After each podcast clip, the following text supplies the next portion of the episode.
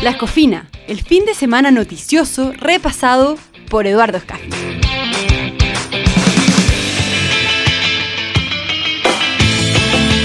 Lunes 8 de octubre, bienvenidos a La Escofina. Este es el programa que repasa los diarios del fin de semana, igual que una escofina, y con Eduardo Escafi como cada lunes, quien es eh, el, verdaderamente es la persona que opera esta escofina, que eh, mira, revisa, repasa, le saca punta y a veces saca esa aspereza eh, o esas irregularidades que tiene la prensa del fin de semana y con con, atención especial en los columnistas. Los columnistas del fin de semana. ¿Cómo estuvo este fin de semana, Eduardo Scaffi? ¿Cómo estás? Muy buenos días, gusto saludarte de nuevo.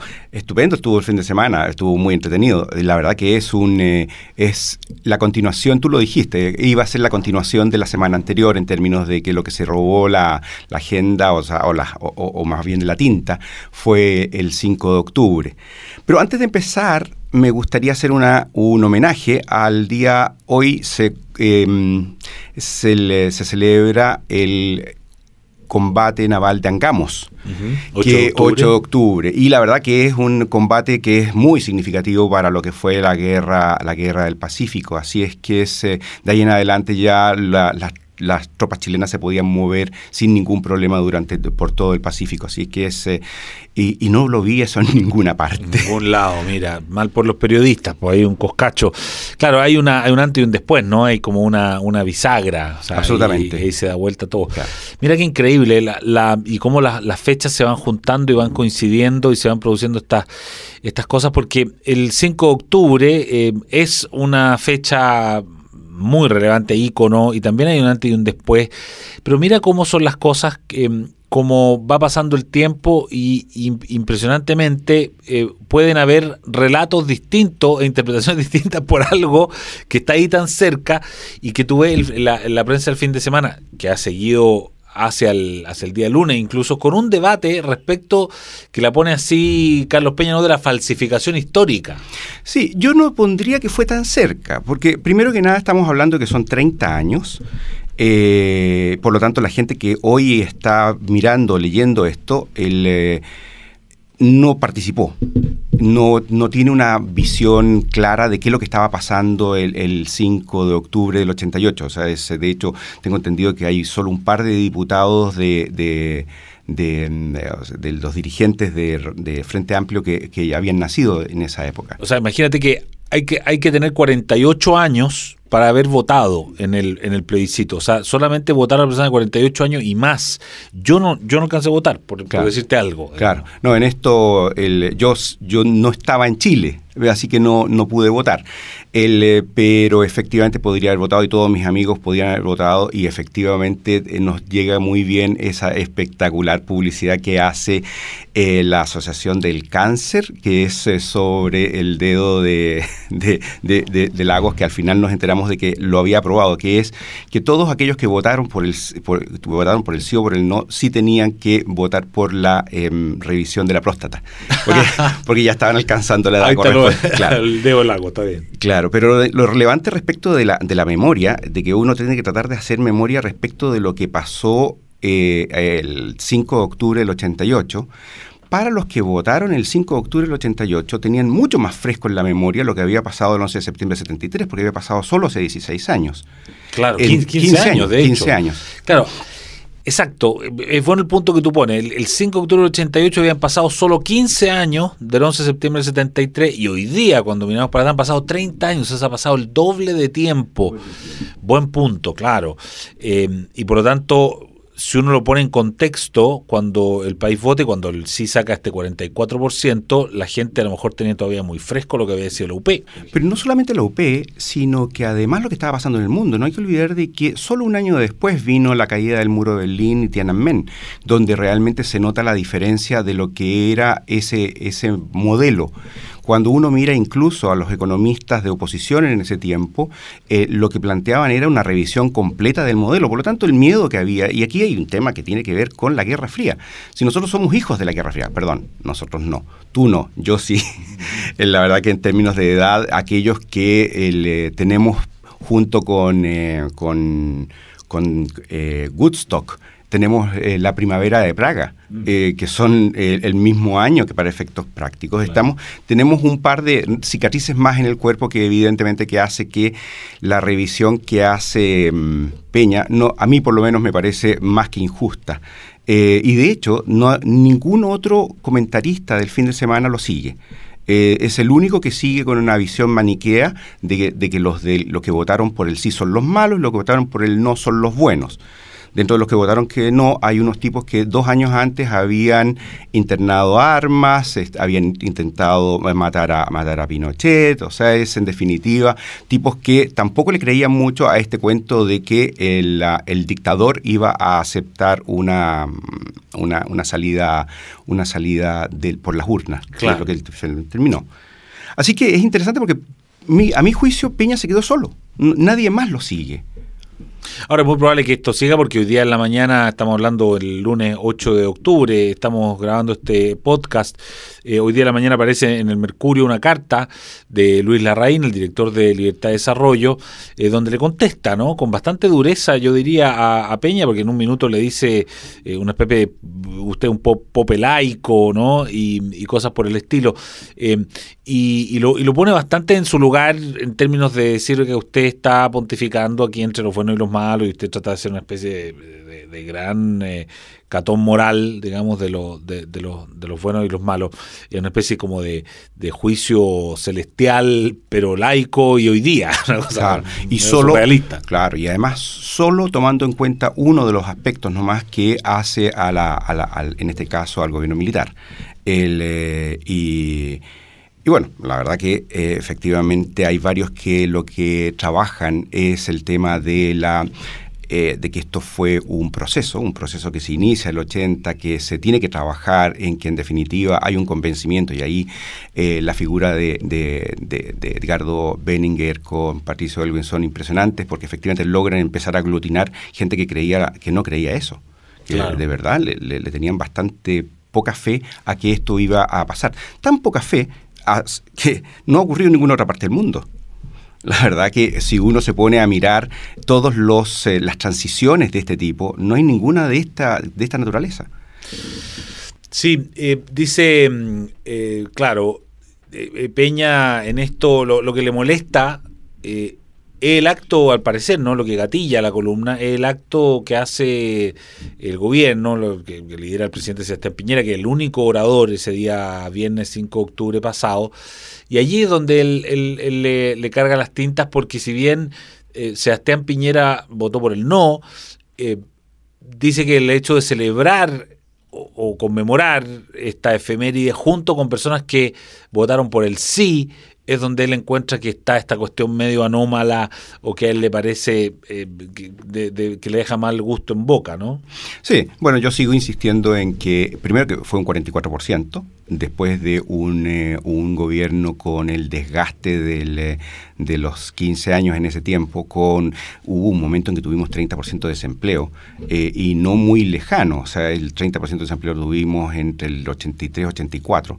El, eh, la verdad que seis años, cinco años después, eh, votar un 44% de gente que vote que sí, eh, no, es, no es trivial. Entonces, la explicación de eso no puede ser solamente de que somos malos. Mm. Así es. Hay una mm, hay, otra línea dentro de esto que tiene que ver con la Haya, porque bueno, fue, fue la semana, fueron las dos grandes noticias, ¿no? Fue el fallo de la Haya, que nosotros alcanzamos el lunes pasado, por lo menos a comentarlo rápidamente, se había producido recién, recién, entonces estábamos muy en, frío con eso, todavía no sabíamos cómo iban a ser las reacciones. Em, y luego esto se emparenta con el... Em, con, con, la celebración o la conmemoración, como quieras, del plebiscito del 5 de octubre del, del 88. Y, y, ocurre allí que se encuentran estas dos cosas porque son, son dos maneras de, mirar a los vencedores y a los vencidos, ¿no? Que de alguna manera se hace cargo Joe Black de eso. Muy bien se hace cargo. De hecho, el tema de, y de hecho recuerda muy bien la de la derrota del Maracanazo como una ya acuática, absolutamente. Ahora, hay que reconocer que la palabra acuática es mucho más reciente que en esa época. En, ese, en esa época no existía probablemente la palabra acuática. Fue, eso fue el 89 Claro, mira cómo se juntan todos los claro, años. Claro, se fue el 89. cuando el Condor Roja se corta, claro, cuando Chile iba a una derrota segura y, para no caer derrotado va y, simulan una, una, una, agresión, ¿no? Para tratar de viciar el proceso. Sí, a mí, bueno, y esto ya es una, una reflexión personal. E, ese episodio me dejó una sensación muy mala y que la mantengo respecto de lo que significaba que un grupo de personas, y en este caso es eh, eh, se juntaron los jugadores, eh, periodistas incluso, que mantuvieron ese episodio oculto. Y te pido disculpas si me salgo un poco del tema, porque lo que pasa es que a mí me dejó muy choqueado cuando esto creo que fue un día viernes o el día sábado, y el día lunes recibo a un español, y él eh, estaba de lo más impresionado de lo que estaba pasando en Chile y me muestra la foto de un periódico español donde se mostraba que la bengala había caído un par de metros más atrás. O sea, todo el resto del mundo sabía lo que había pasado y, volvemos al tema del ombliguismo de los chilenos. Esto de el proceso que se llevó a cabo en Chile el 5 de octubre del 88 es increíble, si no, si, no tiene parangón. Y lo que pasa es que eh, lo que pasaron las siguientes cosas al siguiente año en el mundo fueron de tal magnitud que nuestro 5 de octubre dejó de ser relevante. Claro. El, eh, y, pero es, es, eh, volviendo al tema de los ganadores, los perdedores, efectivamente en Chile tenemos el problema, no el problema, lo encuentro fantástico, que la, tú sabes que la, la, felicidad es la diferencia entre las expectativas y la realidad. Y obviamente las expectativas que teníamos con respecto a la Haya eran bajas. Nulas casi. Muy malas. Y entonces por eso estábamos tan sorprendidos. Pero claro, y ocurre esto que a mí, lo que me llamaba la atención es que fíjate que personas, las mismas personas que le pedían al presidente Sebastián Piñera que por favor tuviese una, una reacción no triunfalista y que no fuese humillar a, Morales. a Evo Morales, varias de esas mismas personas, eh, frente al tema del sí y el no, eh, tenían una reacción de humillar a los del sí. Eh, que esa es la, es la, paradoja, es lo curioso, ¿no? Eh, yo te digo, yo, yo, no me sentido ofendido ni nada, porque primero porque yo no voté, eh, y segundo porque si hubiese votado yo, yo habría votado por el no. Pero, pero más allá de eso, yo me, parece a mí que hay ciertas personas del no que han tenido reacciones de humillar a los del sí.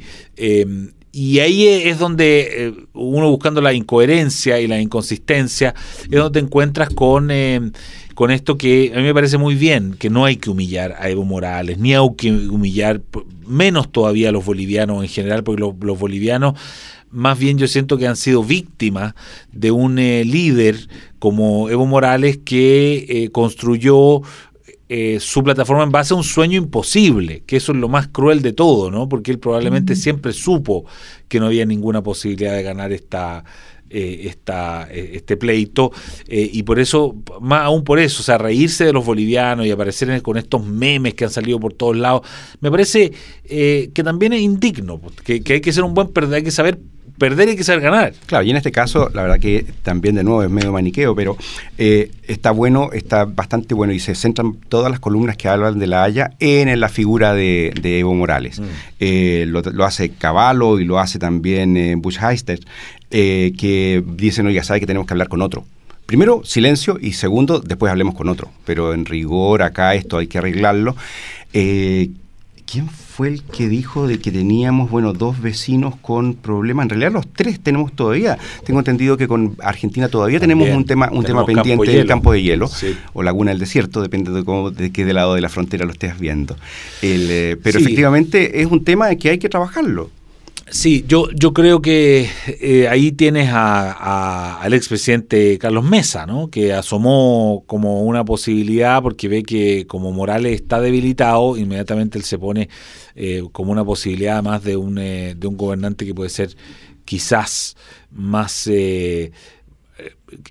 más, sensato, si quiere decir, en una, en una conversación y no llevarlo todo a, las patadas. Ahora, sin, sin eh, olvidar que fue con Carlos Mesa que Lagos, Ricardo Lagos, tuvo ese incidente, ¿te acuerdas? En una de lo de le dice, ofrezco relaciones aquí ahora, es reaccionando eh, contra Carlos Mesa, pero para que veas tú cómo cambian las cosas. Sí, a propósito de Lagos, eh, me impresionó mucho la foto que publicó el Mercurio sobre del, del homenaje en la Universidad de Chile, donde él fue el único de los oradores que habló votó a favor del proceso de transición y después fue increpado por parte del público. Sí. Eh, Y la foto que sale es eh, dos personas reteniendo a alguien que lo está apuntando en el, con el dedo de una forma bastante más violenta de lo que lo hizo él en la televisión. Está bien. Es buena esa foto, bueno el recuerdo. Eh, claro, a un Lagos que ahora lo quieren, eh, lo, lo quieren hacer pagar ciertas culpas por el tema del CAE, ¿no? Que ahí no lo, en la, la izquierda no lo suelta con ese tema. Pero, pero pasemos al, al otro elemento interesante esta semana que tiene que ver con eh, lo que se denominó de alguna manera como la recuperación de la agenda por parte del gobierno.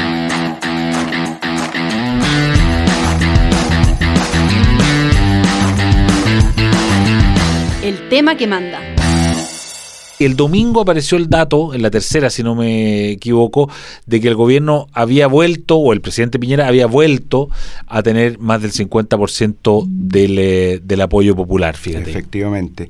Eh, es interesante porque hace solo dos meses atrás se hablaba de em, sequía legislativa para posteriormente sale que eh, los, los, eh, los congresistas estaban con demasiada pega. Claro. Así que es, eh, pero efectivamente tiene que ver con, con la agenda. Ahí hay el, eh, eh, sin duda que lo de lo de la Haya ayuda significativamente.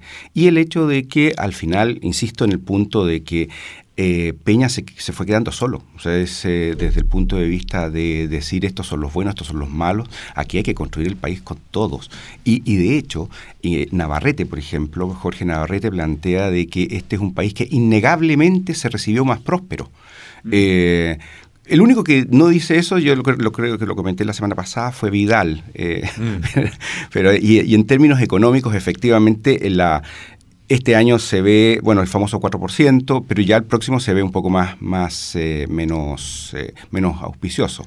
Así es, claro, el Banco Mundial da el dato del 4%, que es, coherente con, con lo que plantea el Fondo Monetario Internacional, eh, y el próximo año se ve, se ve menos auspicioso. Ahora, déjame decir un par de cosas sobre el tema, o una cosa sobre el tema del control de la agenda. Em, y que yo creo que el tema de la economía, por supuesto, que tiene mucho que ver con eso, porque eh, acuérdate que tenemos IMASEC todos los meses. Eh, por tanto, todos los meses eh, es un evento que puede jugar a favor o en contra del gobierno en términos de la agenda, porque si, si tiene un buen IMASEC, eh, claro, el gobierno puede salir a hablar de las cosas buenas, y tiene un mal IMASEC, el gobierno más bien va a querer que ese tema salga de la agenda y que no esté en la agenda.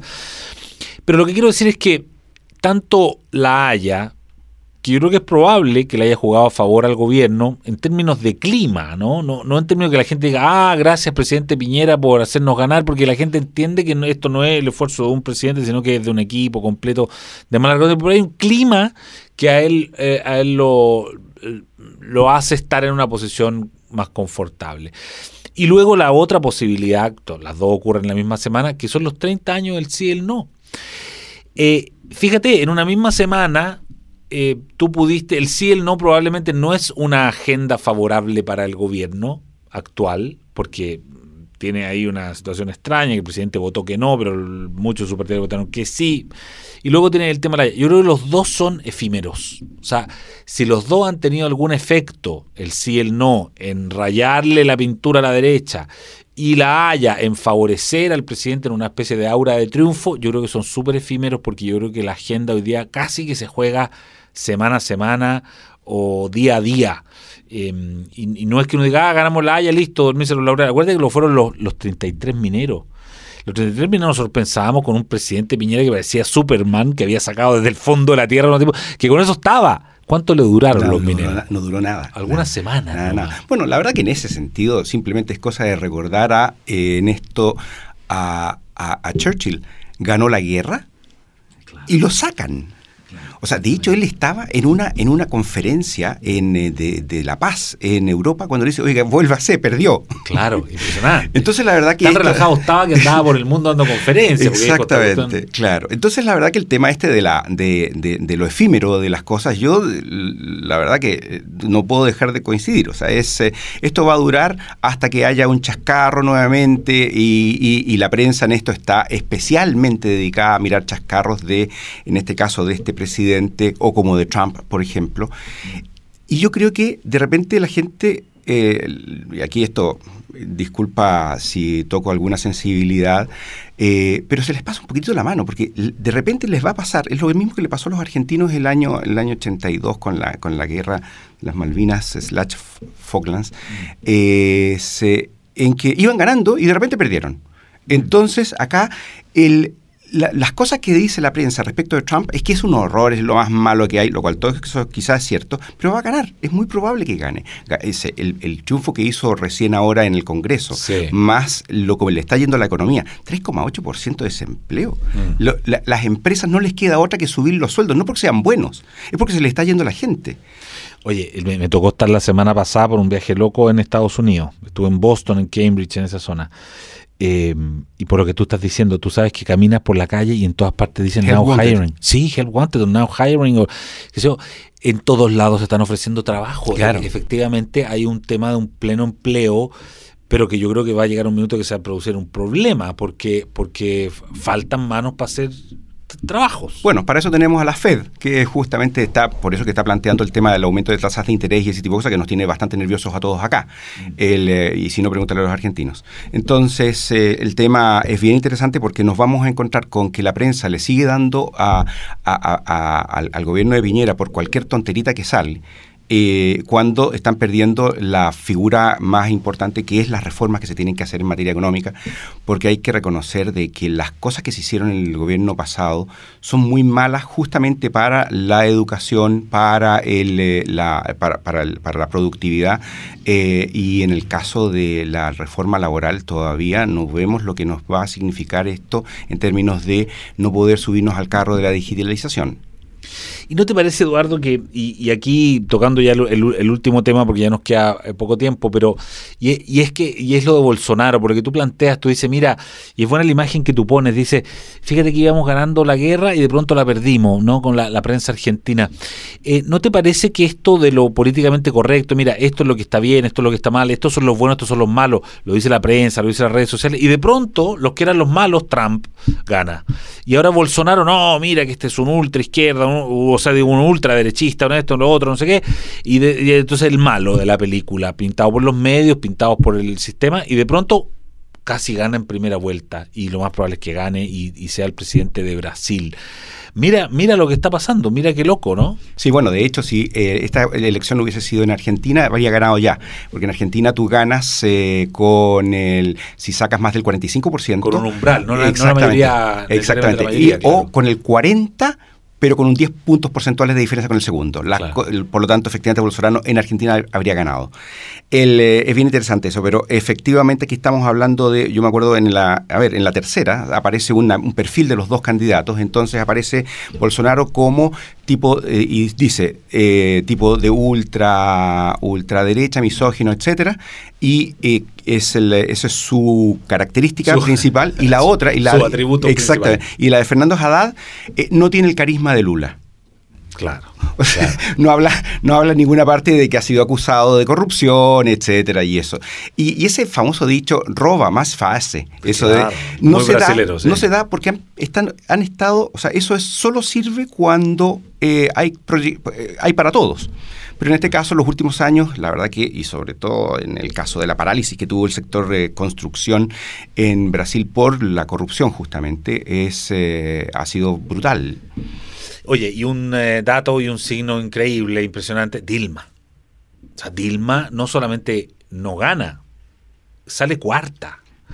Y me decía a mí un brasilero una vez, no sé si tendrá mucho que ver esto, pero que en general, porque, porque eh, hay otro dato nuevo, interesante, que todas estas cosas uno las tiene que seguir observando, porque son fenómenos nuevos.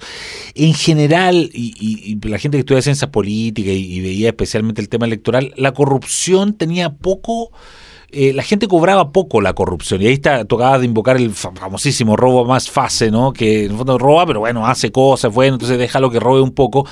Em, entonces la corrupción no era penalizada electoralmente. Y resulta que hoy día parece que sí, está penalizada porque en el fondo el partido de los trabajadores está dejando... O, o será que no es la corrupción, sino que es la negligencia o roba más fácil. O sea, mientras hagas, te dejo robar pero si no haces y robas, o sea, no te, las dos no te las permiten. Efectivamente. Y de hecho es un poco lo que pasa en, eh, Argentina en estos momentos. ¿eh? El, eh, la, la posibilidad de que haya un, una, o sea, lo que está tratando de hacer el Partido Peronista es justamente desplegarse, de, despegarse un poco de esa imagen del nivel de robo que, se, que se hizo, porque en definitiva tampoco llevaron a, a, más prosperidad. Eh, los argentinos en estos momentos están sufriendo y van a sufrir por bastante tiempo, porque se quedaron sin crédito. El único que les presta plata es, eh, es el Fondo Monetario. El FMI. Y obviamente con condiciones. Así es que eso lleva a que sea cada vez más duro los resultados.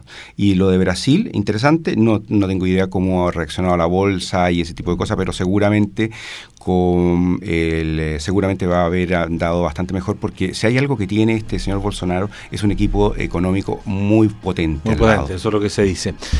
20 días faltan para la segunda vuelta, 28 de octubre. Nosotros vamos a seguir de cerca todo esto y lo vamos a seguir eh, comentando. El próximo lunes tenemos, eh, es día feriado, efectivo, eh, así que no vamos a estar, pero con todo acumulado, sin duda, vamos a estar en dos lunes más con ustedes, analizando y repasando la prensa del, del fin de semana. Eduardo Escafi, muchas gracias de nuevo y nos volvemos a encontrar pronto. Muchas gracias, Eduardo.